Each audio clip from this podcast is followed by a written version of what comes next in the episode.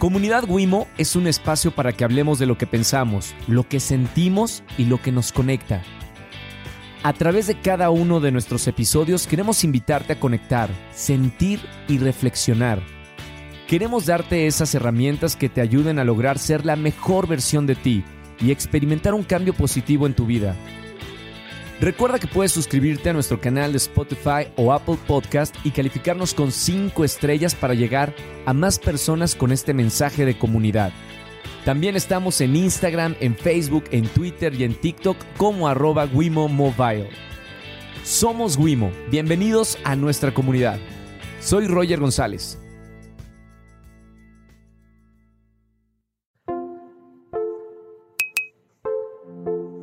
Bienvenidos a este segundo episodio de Comunidad Wimo. Soy Roger González. Gracias a toda la gente que se está sumando a este nuevo proyecto. Y la verdad, les voy a confesar algo. Estoy muy emocionado de la personalidad que tengo enfrente de mí porque tiene una agenda muy ocupada, tiene uno de los podcasts más escuchados eh, en América Latina, en Latinoamérica, y está conmigo en este segundo episodio, Oso Traba. Bienvenido, querido Oso, aquí a Comunidad Wimo. Muchas gracias, Roger, y felicidades por este nuevo capítulo.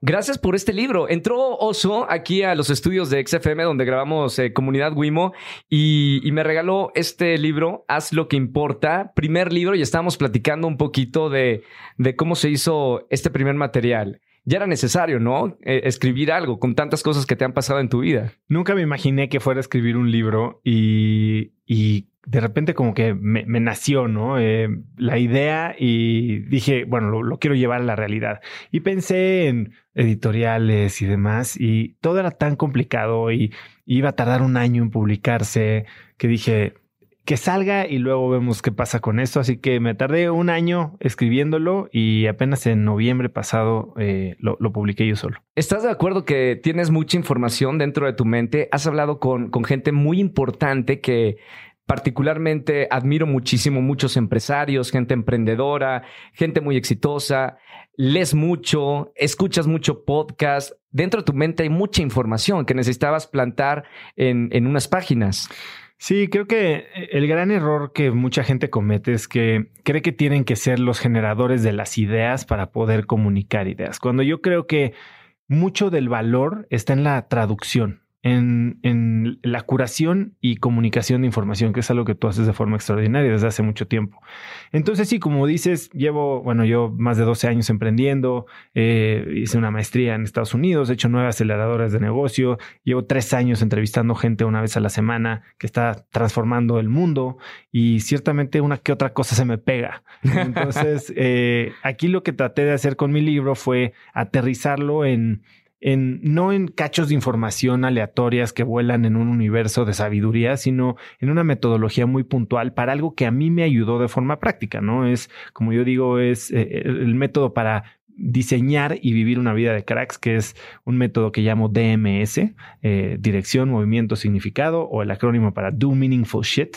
Y, y, es algo que me ayuda a mí a ser más productivo, a vivir con mucho más intención y a lograr cosas que siempre se me fueron escapando y que ahora tengo la estructura para hacerlo. Ahora, Oso, vives con este esquema, pero me gustaría platicar contigo y que la gente de, de este nuevo auditorio que estamos formando con Comunidad Wimo sepa el volantazo o el cambio en tu vida que diste. ¿Qué eras antes que ya no eres ahora? ¿Y por qué diste ese cambio en tu vida? ¿Qué era antes? Yo creo que era una persona menos feliz, si no es que infeliz. Eh, hoy que soy, soy alguien sumamente pleno, sumamente realizado. Ahora vas a decir, Oso, ya, bueno, dejándote jaladas, ¿cómo se ve eso? Bueno, pues yo em, por 20 años, yo tengo 43 años, por 20 años sí, seguí, yo, yo, me divido mi vida en olas, ¿no? Tienes la infancia, que esa es como que tu primera ola, y mi, mi, segunda ola, vamos a decir que es mi etapa profesional, que es entras a la carrera a los 20 años y entonces empiezas a perseguir un sueño, ¿no? Y este sueño para mí era hacer mucha lana, tener una chama muy reconocida, subir la escalera corporativa, vivir en Nueva York siendo banquero. Pues lo perseguí y a los 30 años, 10 años después, estaba viviendo ese sueño. Literalmente Nueva York, ¿verdad? Nueva York, banquero, ganando muy buena lana. El sueño de tu vida. Totalmente vacío. Eh, infeliz, descontento, sin realización. ¿Identificaste por qué? O sea, si estabas cumpliendo tu sueño de niño, eh, ¿por qué no eras feliz teniendo todo eso que había soñado? Es que ese es el problema, que de repente sentimos esta insatisfacción y no nos preguntamos verdaderamente por qué. Entonces decidimos tirar esto, esto no es, pero no le rascamos y con, con el afán de no sentirnos estancados, saltamos otra cosa. Y yo lo que hice fue saltar a lo que sigue. Un día en una, en una fiesta me dijo un amigo, te quejas tanto de tu jefe y de tu trabajo que deberías de ser tú tu propio jefe. Y dije, no se diga más.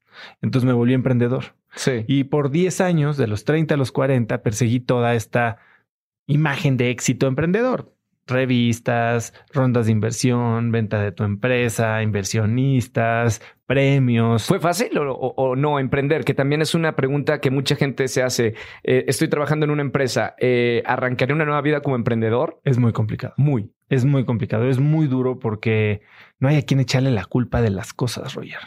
O sea, yo me acuerdo en mi primera empresa llevábamos tres años y medio, mis empleados me rayaban el coche y yo volteaba y no me gustaba el lugar en donde trabajaba y yo lo había diseñado. No me gustaba la gente con la que trabajaba y yo la había contratado. No me gustaba el negocio en el que estaba y a mí se me había ocurrido. Sí. Entonces es, es muy frustrante porque aparte tienes que estar ahí, tú eres el que tiene la responsabilidad para con tus inversionistas, tus empleados, tus la presión, imagínate.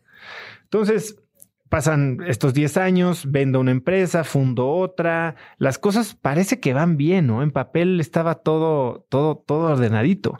Y un día, como lo cuento en el libro al inicio, llega mi esposa. Yo tenía dos hijos padrísimos. Bueno, los sigo teniendo. Eh, una esposa increíble, pero estaba otra vez inconforme. Eh, siempre me estaba comparando con gente, siempre estaba eh, viviendo desde una mentalidad de qué es lo que me falta por hacer, qué es lo que no tengo, qué es lo que no he logrado. Me gustaría saber, Oso, de dónde viene eh, ese concepto, o sea, un poquito más en, tu infancia, si tenías mucha exigencia de por parte de tus papás o en el contexto donde vivías que te hizo hacer o formarte como esa persona. Eh, no, no sé si exigencia es la palabra. Ciertamente había muchas expectativas. Eh, eh, en, mí, a ver, mi familia no era una familia que, que, le sobraban las cosas, ¿no? siempre había esta idea de que yo tenía que echarle ganas, yo siempre tenía que estar becado. hubo un momento en el que mi mamá me dijo, tú eres el único de la familia que vas a ir a la universidad. Al final todo el mundo fue a la universidad, pero yo tenía ese tipo de mensajes. Claro. Y, entonces sentía esta responsabilidad de, de ser más de tener más, de lograr más, ¿no? De, probar que sí había valido la pena todo la, fe que me, o el apoyo que me habían dado, porque ciertamente mis papás y mis abuelos me pagaron mi educación y, es lo mejor que me pudieron haber dado.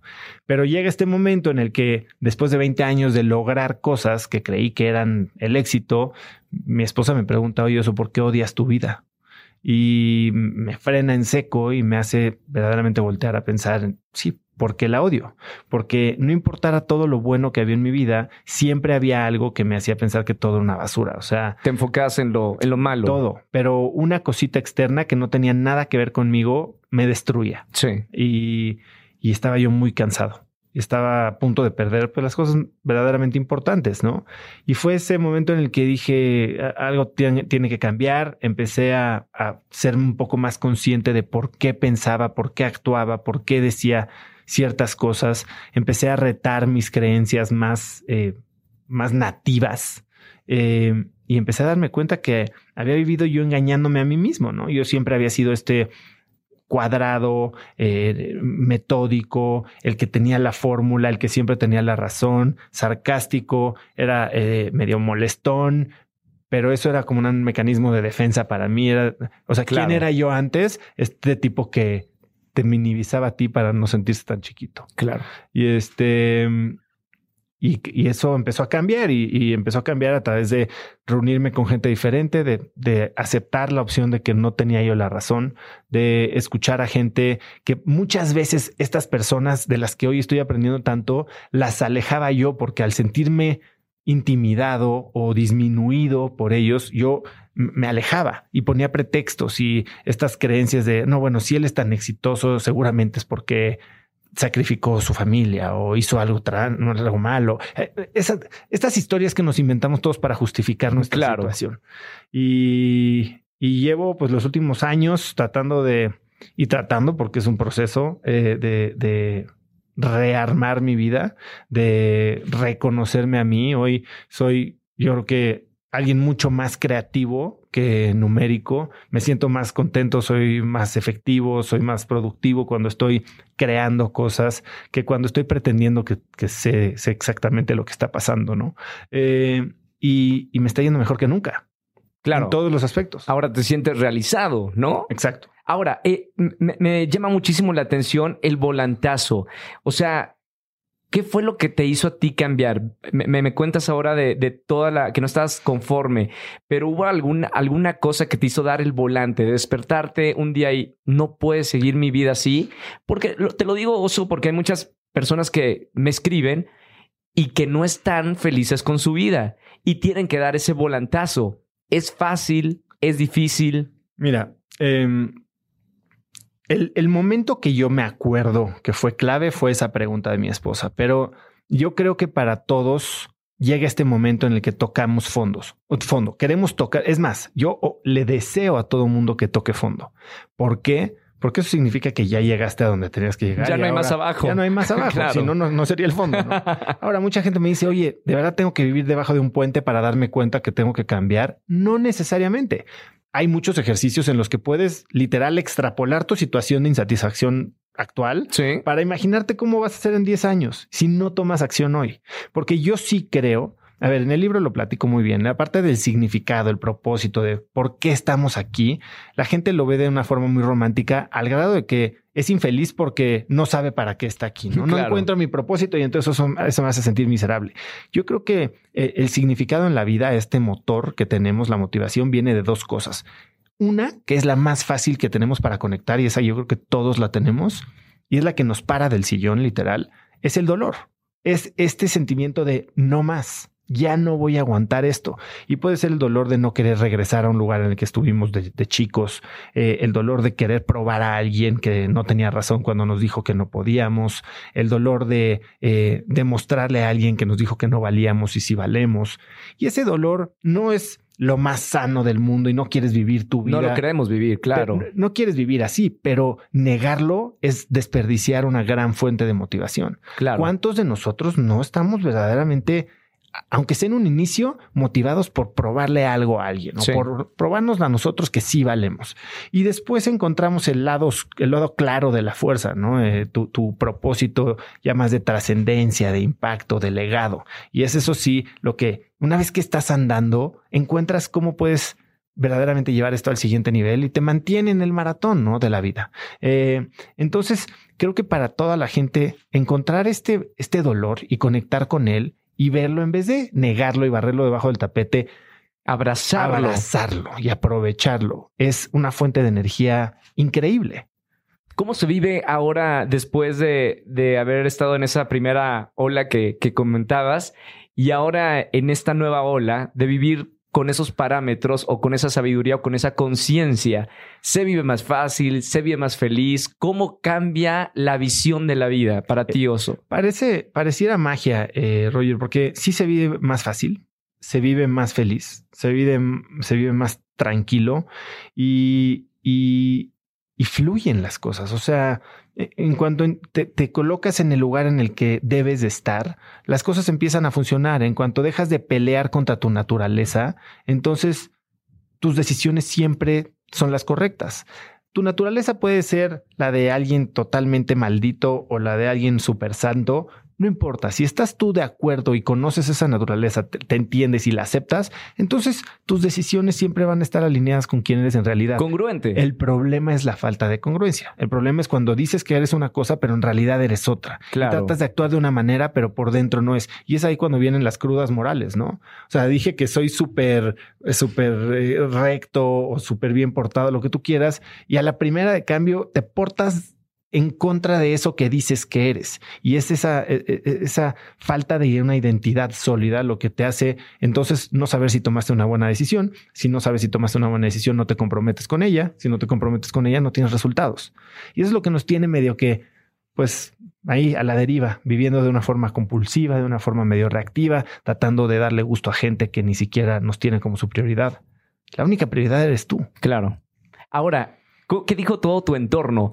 Eh, tu familia, tus amigos, tus padres de, de ese oso eh, traba que era eh, en la primera hora Hola, y ahora con este cambio? Es una gran pregunta, porque yo siempre digo que el camino del desarrollo personal es un camino bien solitario, porque normalmente empiezas a tener estas, estos desacuerdos con tu entorno, ¿no? Eh, tal vez la gente está como muy acomodadita, eh, creyendo las cosas que creen, juzgando hablando mal. Y si tú llegas a decir, oigan, ¿por qué no dejan de hablar mal de esta persona? ¿Por qué no mejor empezamos a, hablar de algo positivo? Ay, qué aburrido, qué, qué ñoño, qué, ya sabes. ¿Te pasaba? Claro, a todo mundo le pasa. Y entonces eso es cuando tienes que editar tu vida. Yo lo primero que hice fue hace tres años di un TED Talk eh, que, es justo eso. Edita tu vida.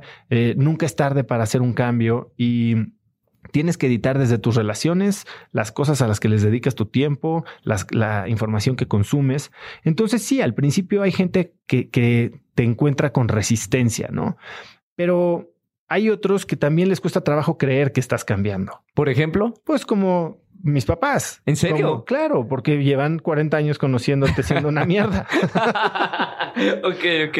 Entonces, pero vean, la transformación no fue de la noche a la mañana. Empezaste a hacer una edición de tu vida y cambiar poco a poco. ¿Y qué te decían tus papás con esas nuevas eh, cosas que, ibas cambiando? Pues mira, de repente me daban por mi lado y de repente te dicen, oye, te reconozco que te ves, te ves más feliz, te ves, este, eh, ya, es más rico estar contigo, ¿no? O sea, claro. Eh, hay gente que, aprecia, tal vez no va a ser tan fácil que te la crea, ¿no? Sobre todo si en tu vida lastimaste a alguien en el pasado. A ver, tal vez lo hago sonar un poco peor de lo que en realidad fue.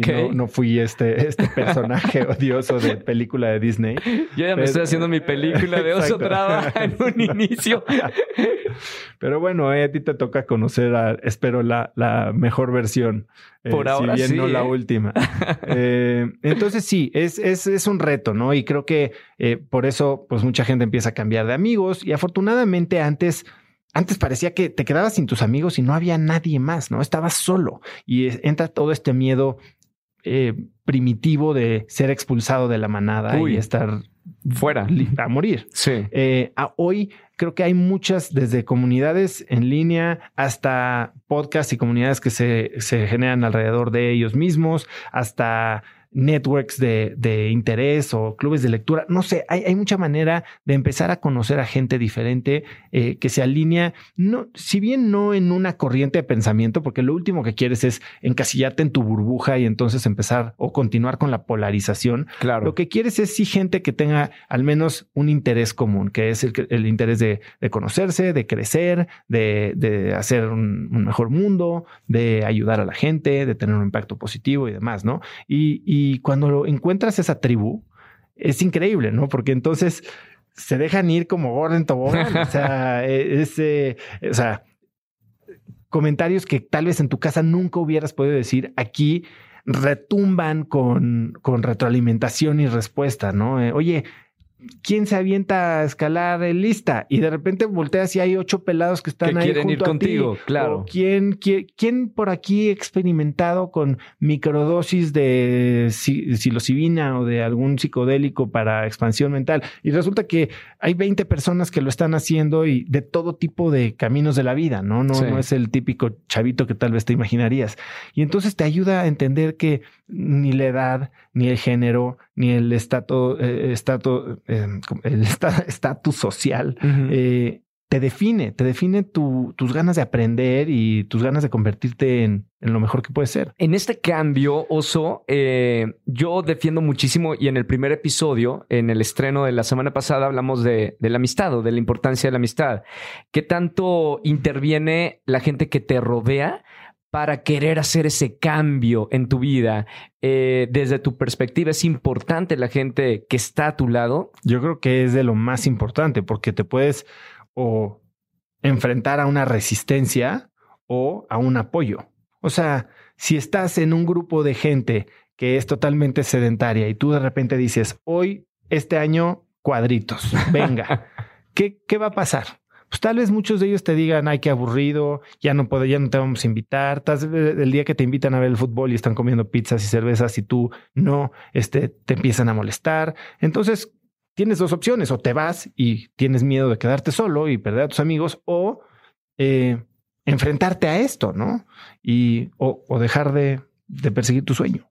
Entonces creo que rodearte de un buen sistema de apoyo, de apoyo, de soporte, eh, que, pueda compartir tus metas y ayudarte a trabajar hacia ellas, pues puede reducir muchísimo la fricción, porque al principio, pues cambiar de hábitos es complicado, ¿no? Claro. Eh, y, y cuando tienes un sistema que al menos te quita un poquito de ese dolor inicial, puede incrementar tus probabilidades de éxito bastante. En este momento, Oso Traba, eh, ¿en qué porcentaje de transformación vas? ¿O ya llegamos como a un... No, no, no, estoy muy lejos de ser este, un iluminado este, y, el que tiene todas las respuestas, al contrario. Sí, pues, podrías poner un porcentaje en, en esa transformación ¿Qué le pondrías? Me gustaría pensar que esto es solo el 20%. Wow, me gusta me gustaría pensar que queda un chorro o menos. Me gustaría pensar que queda un chorro de cosas más que hacer, porque así como mi, digamos, 20 a 30 fue profesional, 30 a 40 fue emprendedor, ¿cómo quiero llegar a los 50 realizado? Feliz. No, no, no, no sé cómo se ve eso. Sé cómo se siente. Sí. Y eso es lo único que me importa, ¿no? Entonces quiero seguir trabajando y así es. En este momento, ¿cuáles son como las áreas de oportunidad que estás trabajando en este momento para llegar a esa realización de los 50? Em, creo que me falta trabajar en la presencia. Eh, estar en el aquí. aquí en ahora. ¿En serio? Sí, sí, sí, como que. Por la chamba, ¿no? Que pues no, es la, no es la chamba. La chamba, a ver, hay una frase que, que, digo mucho, que si no tienes tiempo para lo que más te importa, tienes que aceptar que no te importa tanto. Claro. Entonces, te puedes poner pretexto de por la chamba, pero la chamba para qué es? Hoy mi chamba es, es como un juego. Yo, yo tengo ahorita tres empresas y, tenía la opción de que se quedaran chiquitas y seguir como que pues llevándomela tranquilo o hacerlas más grandes y entonces están haciendo grandes y mi reto es cómo seguir haciendo eso sin perder de vista lo que más me importa, que es cómo quiero vivir mi vida, qué quiero hacer, ¿no? Y entonces el celular para mí es un tema y con, con mi familia muchas veces estoy con ellos porque puedo estar en la casa más tiempo, porque nos vamos de viaje muchas veces, pero estoy en el celular, entonces no estoy completamente presente. Es una gran área de, oportunidad para mí.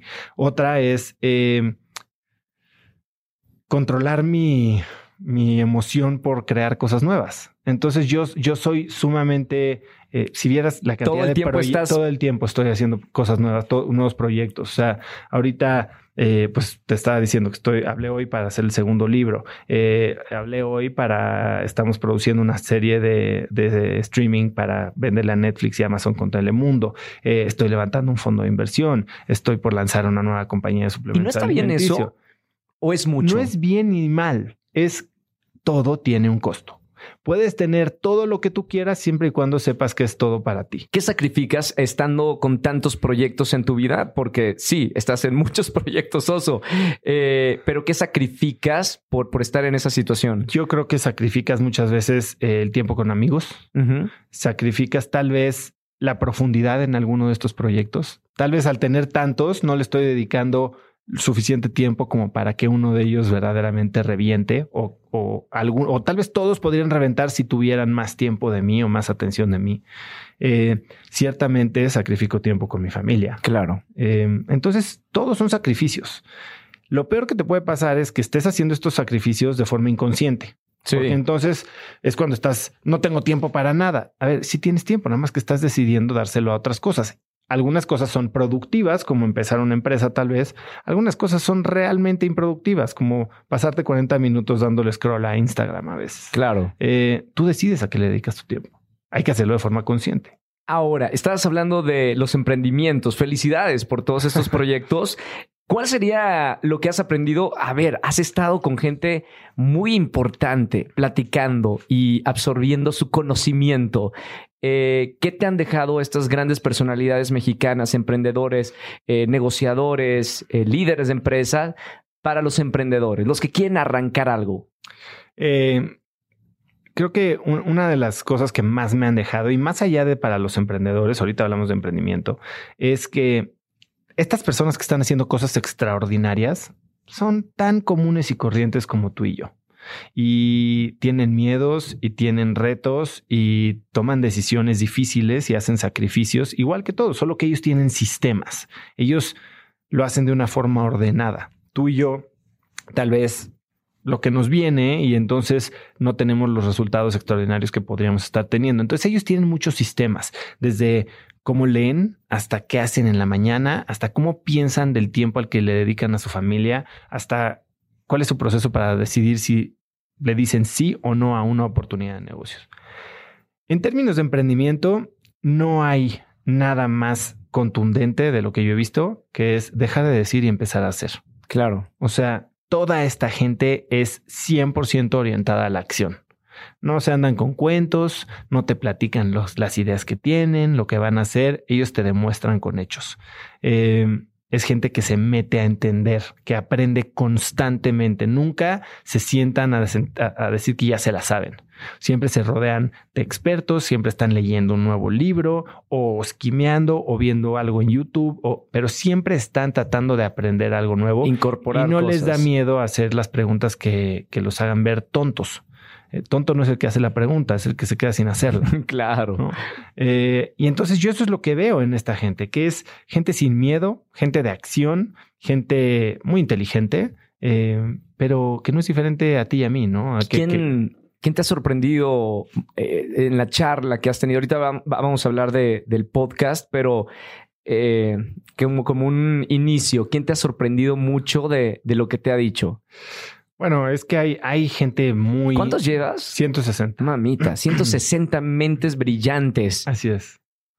¿Y quién de todos te ha sorprendido más? Mucha gente. Te digo que, por ejemplo, hay gente de en sus 20 eh, Julián Ríos Cantú o el que salió esta semana, Alfonso de los Ríos, tienen 22, 23 años, empresas multi, multimillonarias con cientos de empleados, presencia en varios países, ¿no? Que dices, ya su edad estaba sacando los mocos, ¿no? O sea, no, estaba, no hacía nada.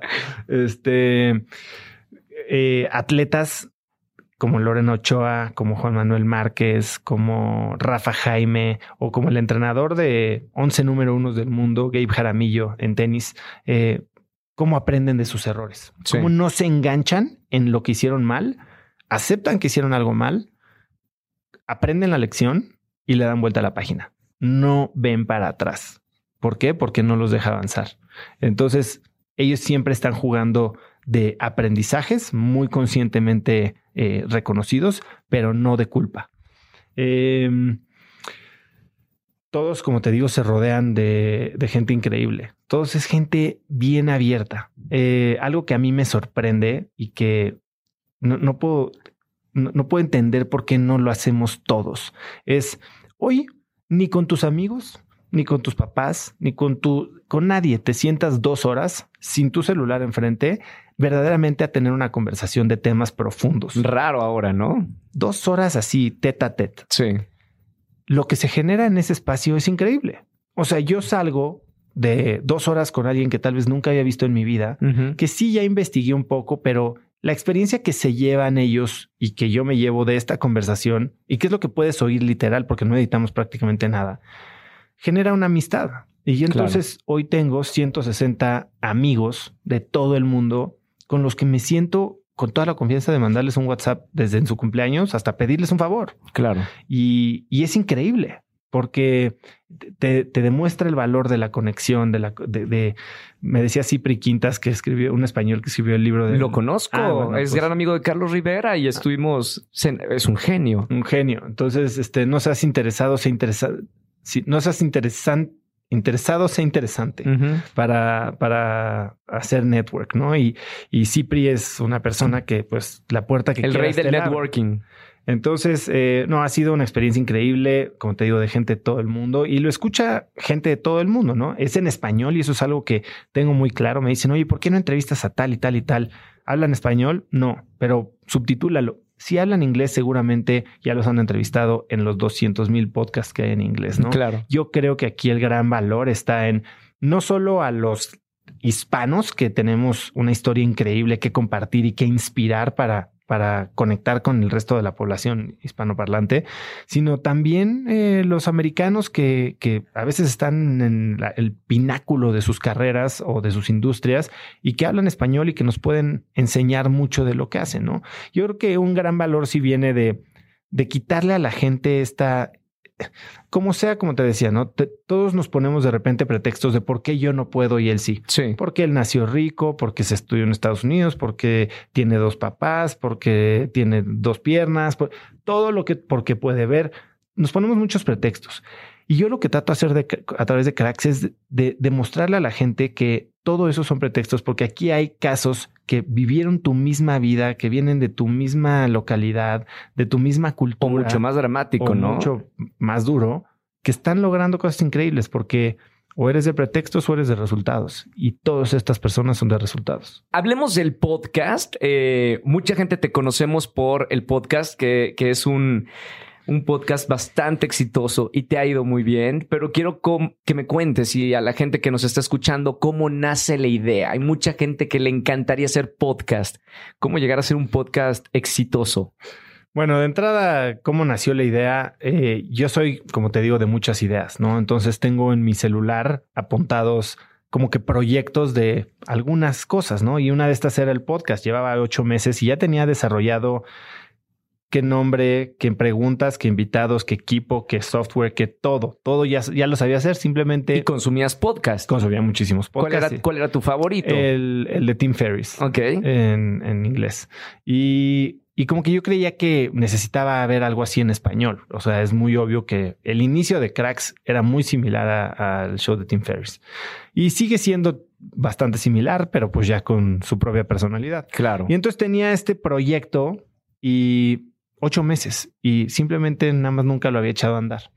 A finales de 2018 yo pasé tres meses en Miami con mi familia porque llevamos a, uno de mis hijos a un tema médico allá y estuve trabajando allá y cuando regresé el 7 de enero de 2019 a mi oficina tuve un día horrible, horrible de de, sentirme estancado, de sentirme ahogado, de decir, hoy no hice nada productivo, nada útil, no tenía como que mucha idea para dónde podía jalar. Y dije, pues voy a lanzar el podcast. Y mínimo, ahora. sí, lo voy a hacer ahorita y mínimo con la idea de bueno, voy a conectar con personalidades del mundo del deporte. Mi empresa, una de mis empresas se llama Instafit y es una aplicación para hacer ejercicio y demás. Y dije, bueno, voy a hacer algo para conocer a personalidades del deporte y entonces ver de qué manera podemos subirle el, perfil a Instafit como una herramienta para autopromocionarlo.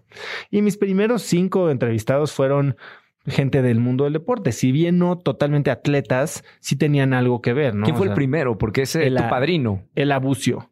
Ok. Eh, ¿La conoces? No. El Abucio es una doble de acción, salió en el reto Cuatro Elementos, uno de estos programas. Eh, es atleta de parkour. Eh, ¿Era amiga tuya o la contactaste? Era hija de unos amigos de mis papás. Ok. O sea, sí empecé, ¿no? Sí. Y este. Y bueno, pues la tuve. El segundo fue Leo Tezcucano, un artista plástico que también era amigo mío, pero sabía que estaba muy clavado haciendo CrossFit. Entonces dije, bueno, vamos a hablar de CrossFit y de de arte y demás. Tercero, Leti Román, fundadora del método este Ser Sana. Eh, el cuarto fue Germán Madrazo, que quedó en el último lugar del esquí campo traviesa en las Olimpiadas eh, de hace cinco o seis años. Eh, y salió en la portada del New York Times, cargado en hombros porque había llegado en último y el campeón olímpico lo cargaba en hombros y decía el regreso del olimpismo, ¿no? Claro. Porque este cuate aprendió a esquiar un año antes de las Olimpiadas. ¿Es en serio? Un año. Un año antes de las Olimpiadas no sabía esquiar. Es un genio. Exactamente. Entonces contamos toda su historia, ¿no? Eh, el quinto, Rafa Jaime, un, el primer Ultraman ciego. Eh, ahorita está subiendo el pico más alto de cada continente ciego. Qué maravilla. Y me cuenta cómo perdió la vista y cómo a raíz de que perdió la vista se enamoró del deporte y cómo desarrolló todos sus otros sentidos. Y de ahí fue agarrando su propia personalidad. Personalidad. Y tú también, ¿no? O sea, escucha, escucha los primeros episodios de, de, Cracks y, cuáles son como las observaciones que te haces ahora. No los escucho. Pero dime, dime, o sea, ¿qué errores encontrabas en, eh, seguramente, los primeros? Seguramente hago mucho. Tengo una historia. A ver, al principio grababa solo audio porque yo lo quería hacer muy simple, ¿no? ¿En dónde? Eh, en mi oficina eh, puse ahí dos sillitas y grababa con una grabadorcita Zoom y unos audífonos así como del perro Bermúdez. Y este Y después algunos los tenía yo a distancia, ¿no? Por ni siquiera era por Zoom. No, había- Zoom no estaba de moda. no, No, no existía. no, había una cosa que se llamaba eCam Call Recorder para Skype Ok. y así grababa. Y, y fíjate, una de las cosas que hacía es que yo estaba, me ponía muy nervioso, ¿no? Y como que me daba, me- no podía yo pausar, no podía yo como que, que notaran que no tenía todo bajo control. Bueno, era un día como las 8 de la noche, estoy grabando una entrevista, llevábamos ya una hora y cacho y me dan unas ganas de ir al baño. Durante la entrevista. Sí, pero era, era remota. Sí. Y este, y por no sentir con la confianza de, oye, me das chance de hacer un break, tenía yo mi termo de agua No. ahí. ¿Es en Pues, serio? haciendo No la es cierto. entrevista. ¿Es en Hice serio? pipí en el termo. ¿Quién ¿Te acuerdas quién era? No. Mamita. Este, hice pipí en el termo de agua mientras hacía la entrevista de cracks. Ok. Bueno, eh, son cosas del principio. Ahora no, no, no pasan. Y, y obviamente después de tantas pláticas te has desarrollado y has crecido como comunicador también. ¿Nunca pensaste que ahora iba a ser parte de tu vida ser un podcaster? No, ni podcaster ni nada. A ver, eh, cuando era yo muy joven, eh, para pagar mis cosas, como te digo, mis papás me pagaban la universidad, pero hasta ahí, pues hacía yo comerciales, ¿no? Entonces como que hice más de 100 ¿Eras modelo? comerciales. Pues no, no le, era más como un extra glorificado. ok, ok. O sea, sí. ¿Hacías sí. comerciales? Sí, sí, sí. ¿Qué Este, comerciales hiciste, no, Oso? Eh, igual y tú te acuerdas uno de Danonino de Soy el enano, de un niñito que jugaba básquetbol. Pues me acuerdo de Danonino, pero no del Este, comercial. Hice, ya sabes, del mundial, hice un chorro de, Órale. de Coca-Cola hasta unas donitas. Este, O sea, hice pasarelas, hice, no, hice como 100 comerciales. O sea, sí, ¡Guau! O sea, eso es bueno. Muchos. Eh, en el libro, no sé si es en el libro en donde lo cuento, pero hace poco estaba contando una anécdota de, sí, creo que fue, en- está en el libro. Eh, me invitó Jordi, bueno, me invitaron Jordi y Adal a otro rollo. Sí. A- a- habían invitado a los modelos de las mejores agencias de México. ok. Y entonces éramos tres personas. Yo que no era modelo, yo iba, yo era un niño panzón de la Ibero. Eh, Sebastián Rulli, que sí, ciertamente era muy, muy Muy modelo. modelo. y otro güey que también era muy modelo. Y este, bueno, hice un tremendo ridículo ahí porque Adal agarró y me dijo, a ver, seguro si tienen cuadritos. dije, sí, dile a él, ¿no? A Sebastián, pues ese, Claro. se, se le mete la piel hasta la columna vertebral. sí. Este, no, no, tú. Le dije, bueno, tú primero. Me dijo, no, tú. Todo está en Y vivo. todo otro rollo. vivo en otro rollo. El programa más visto de la televisión en, en México en ese tiempo. Me levantan la, la camisa, bueno, yo morado así, poniendo la panza dura. Obviamente no había un solo cuadrito de ningún tipo. Bueno, me hace así con las manos en la timba. No. Este, no, me, sí, sí hay, sí hay, no había nada. Entonces, bueno, de Me ahí- imagino el bullying. Exactamente, esa es a donde iba. Regresé a la universidad y bueno, ciertamente este había sido un gran ridículo, pero bueno, no pasó nada. Este me la pasé muy bien y, y bueno, pues he, he tenido experiencias en televisión eh, porque a través de mis empresas, pues siempre he sido yo vocero, no? Entonces, en esta empresa, por ejemplo, de, de fitness, Sí. pues iba mucho a, a imagen, ok. eh, iba mucho a MBS, tenía de repente hasta una cápsula en varios programas de la mañana y hacía desde recetas hasta que hacíamos rutinas de ejercicio. Entonces como que siempre he estado medio ahí, este, rondándole a los medios. pero, Pero, tienes nunca- el talento para hablar. Pues yo creo que se me dio. No, se, o sea, lo aprendiste de, de- algún lado. Er- O sea, creo que eh, no todas las personas tienen la capacidad de comunicar. Sobre todo comunicar luego ya emociones y sentimientos, que eso es más, más complejo. Eh, o sea, mi, mi pregunta tiene que ver para aquellas personas que les gustaría hacer un podcast o les gustaría comunicar, para ti, como cuáles son los consejos de un buen comunicador. clave. O sea, a ver, creo que lo que hace a Cracks Podcast tan bueno es que no comunico. Es que no hablo, es que me callo la boca. Creo que un gran error que cometen muchos de los entrevistadores, al menos eh, al principio, y yo lo ciertamente lo cometí, es, a ver, tú es como llegar a una entrevista en el que yo te voy a hacer preguntas.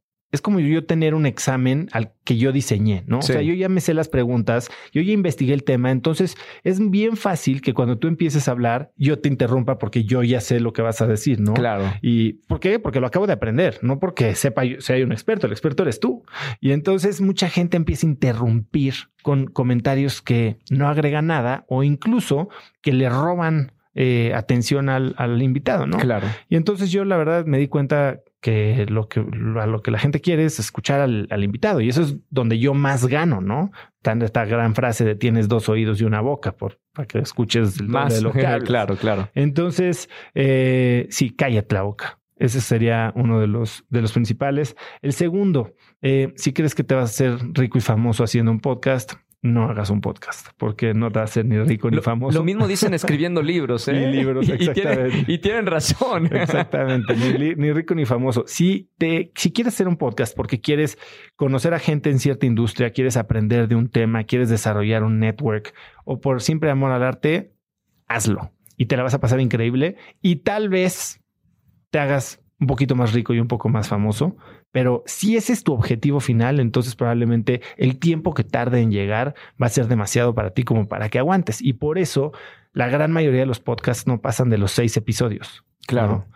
Eh, y, y, tienen 127 descargas por episodio, porque la gente lo hace pensando que ya soy podcaster, ya me tomé una foto o, o ya subí en Instagram con un micrófono y ahora ¿quién me va a oír? Claro. No, ahora cada vez es más difícil destacar. Yo creo que lancé Cracks Podcast hace tres años justo y era como el momento justo de la ola, porque después vinieron millones y muchos con el mismo formato. Aquí en Latinoamérica se desató en, en, dos, tres años eh, y bueno, ni, ni, se diga en la pandemia. Exacto. Salieron cientos de programas en español. Qué bueno, ¿no? Está increíble, pero se hace mucho más retador conseguir eh, destacar. destacar. O sea, si, si tú empezaste en YouTube hace nueve años, pues hoy, o como Roberto Martínez, por ejemplo, tienes claro. millones y millones y millones de, de, suscriptores. Si empezaste YouTube hace seis meses, va a ser mucho más difícil que destaques, ¿no? De acuerdo. Eh, entonces, bueno, hazlo un poquito por, no por el amor al arte per se, pero sí hazlo porque quieres conocer, quieres aprender, quieres tal vez experimentar con este nuevo medio. Y, y hazlo, hazlo sencillo, ¿no? Que no se vuelva un costo. Hay gente que quiere producirlo tan perro y le mete tanta lana y se gasta una lana en equipo, eh, colaboradores y que al rato es insostenible, ¿no? Claro. Y, pues, no dan los números. Un, exacto. Un hobby que te cuesta tanto y probablemente lo abandones. Hazlo de una manera que, que mantenerte sería increíble y que hasta inclusive podrías pagar un poquito por seguirlo haciendo. Claro. Aquí en, en este espacio, Oso Traba, estamos hablando de, de, comunidad, de conectar con las personas.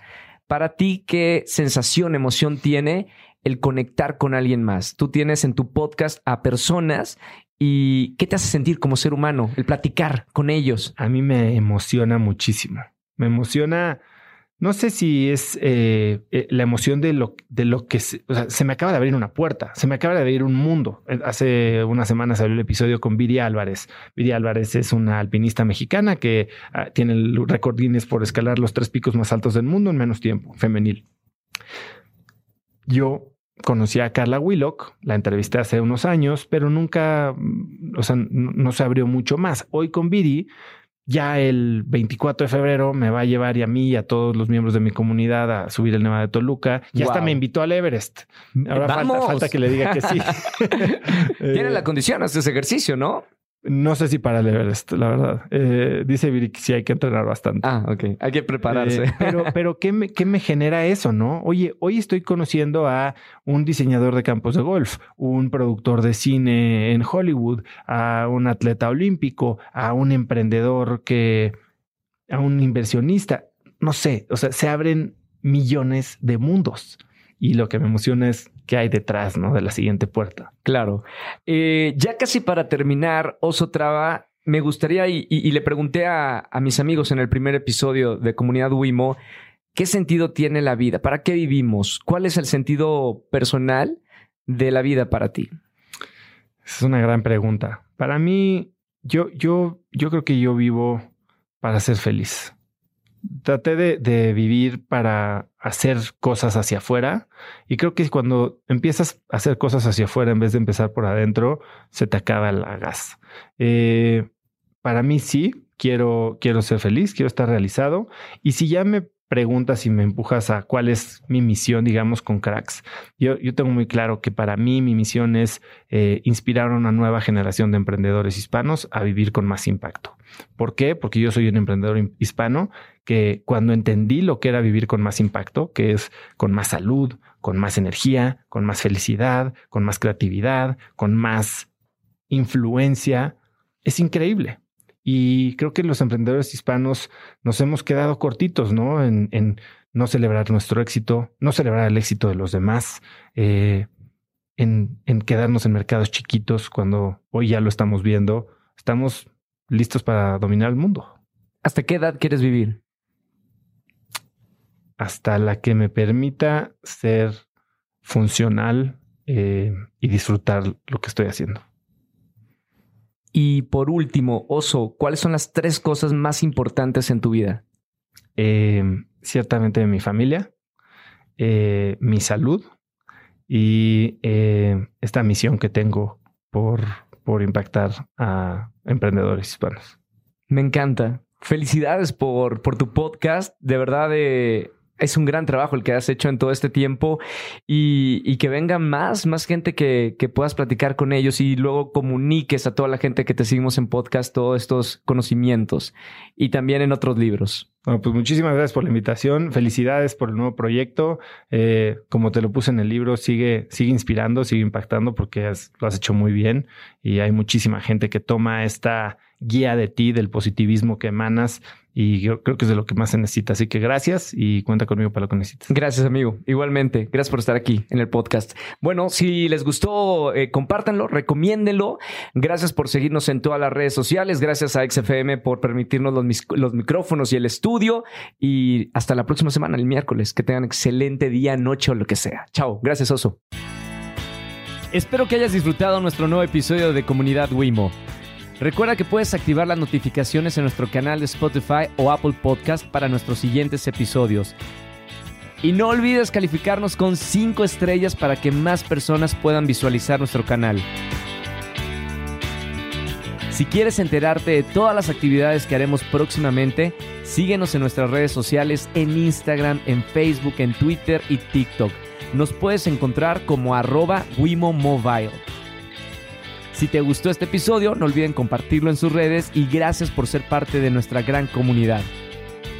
Somos Wimo y hasta la próxima semana.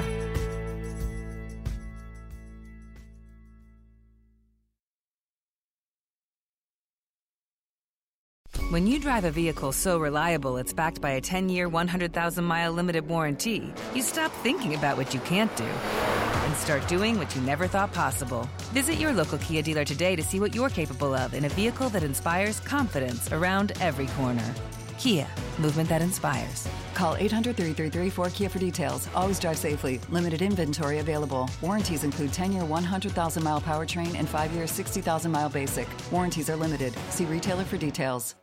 Lucky Land Casino asking people what's the weirdest place you've gotten lucky? Lucky? In line at the deli, I guess? Aha, in my dentist's office.